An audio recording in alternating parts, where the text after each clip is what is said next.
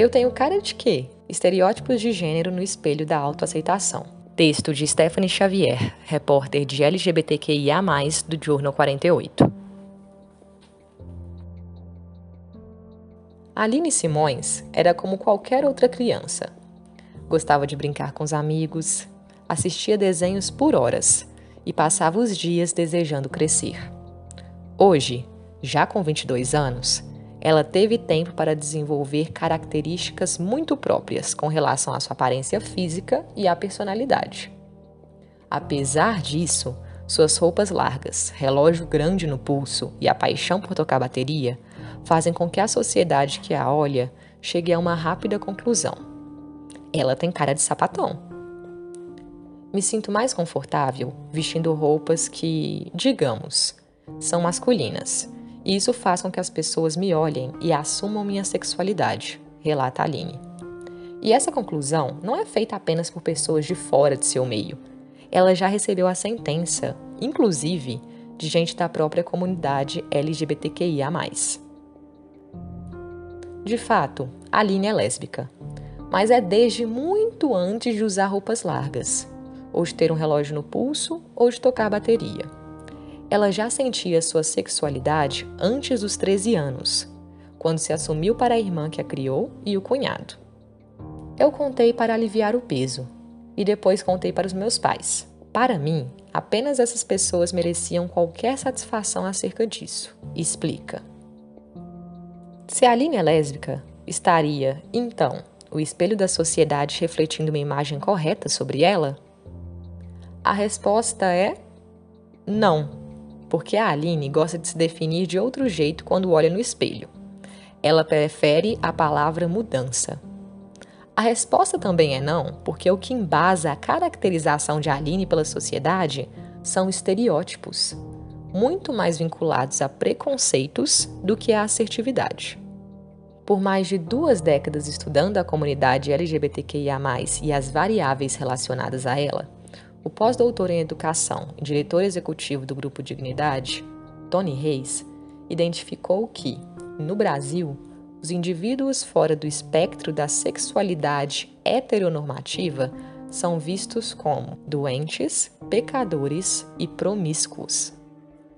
Então, quando alguém olha para a Aline na rua e diz que ela tem cara de sapatão, está mesmo que de forma inconsciente, reproduzindo e reforçando esses preconceitos.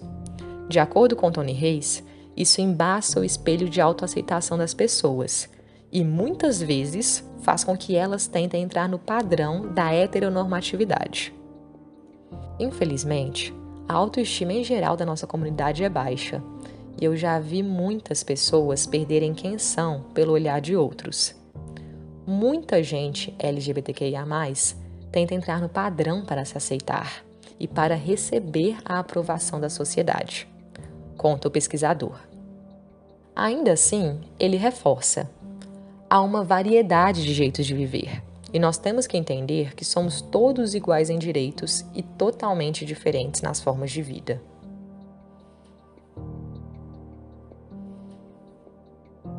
Quando o espelho embaça. O sociólogo canadense Erving Goffman dedicou a vida aos estudos dos estigmas, que são jeitos de categorizar as pessoas negativamente. Em sua teoria, as maiorias de cada sociedade, que estão relacionadas ao maior acesso a bens e não à maior quantidade numérica, têm poder para aceitar ou excluir pessoas.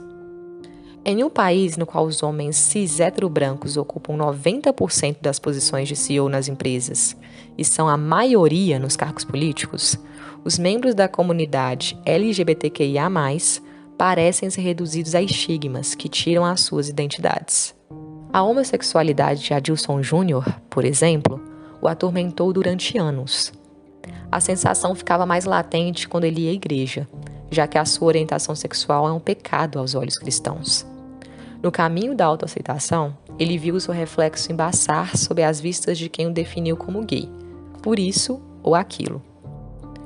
Quando ainda estava na escola, Adilson foi categorizado como viadinho por um colega de classe, que o taxou assim porque ele só andava com meninas e não gostava de comentar sobre a aparência delas. Me senti péssimo, lembra ele. Ao contrário do que acontece com Aline, não são as roupas de Adilson que levam parte da sociedade a dizer que ele tem cara de gay, mas sim o seu jeito de ser. Vez ou outra, a sua gentileza é encarada por olhos tortos, assim como o seu senso de humor sempre no ponto. Mas, diferentemente do menino que se sentiu péssimo quando chamado de viadinho na escola, hoje Adilson se aceita muito mais e até se acostumou com os olhares. Agora, com o espelho refletindo, de fato, a realidade, ele escolhe a palavra gentileza para se definir.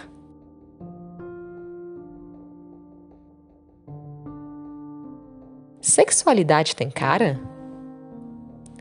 A opinião das outras pessoas nunca teve um grande impacto na vida de Fernando de Souza. A mulher de 23 anos se olha no espelho e sabe muito bem quem é alta astral, divertida, determinada, verdadeira e que acontece de amar mulheres.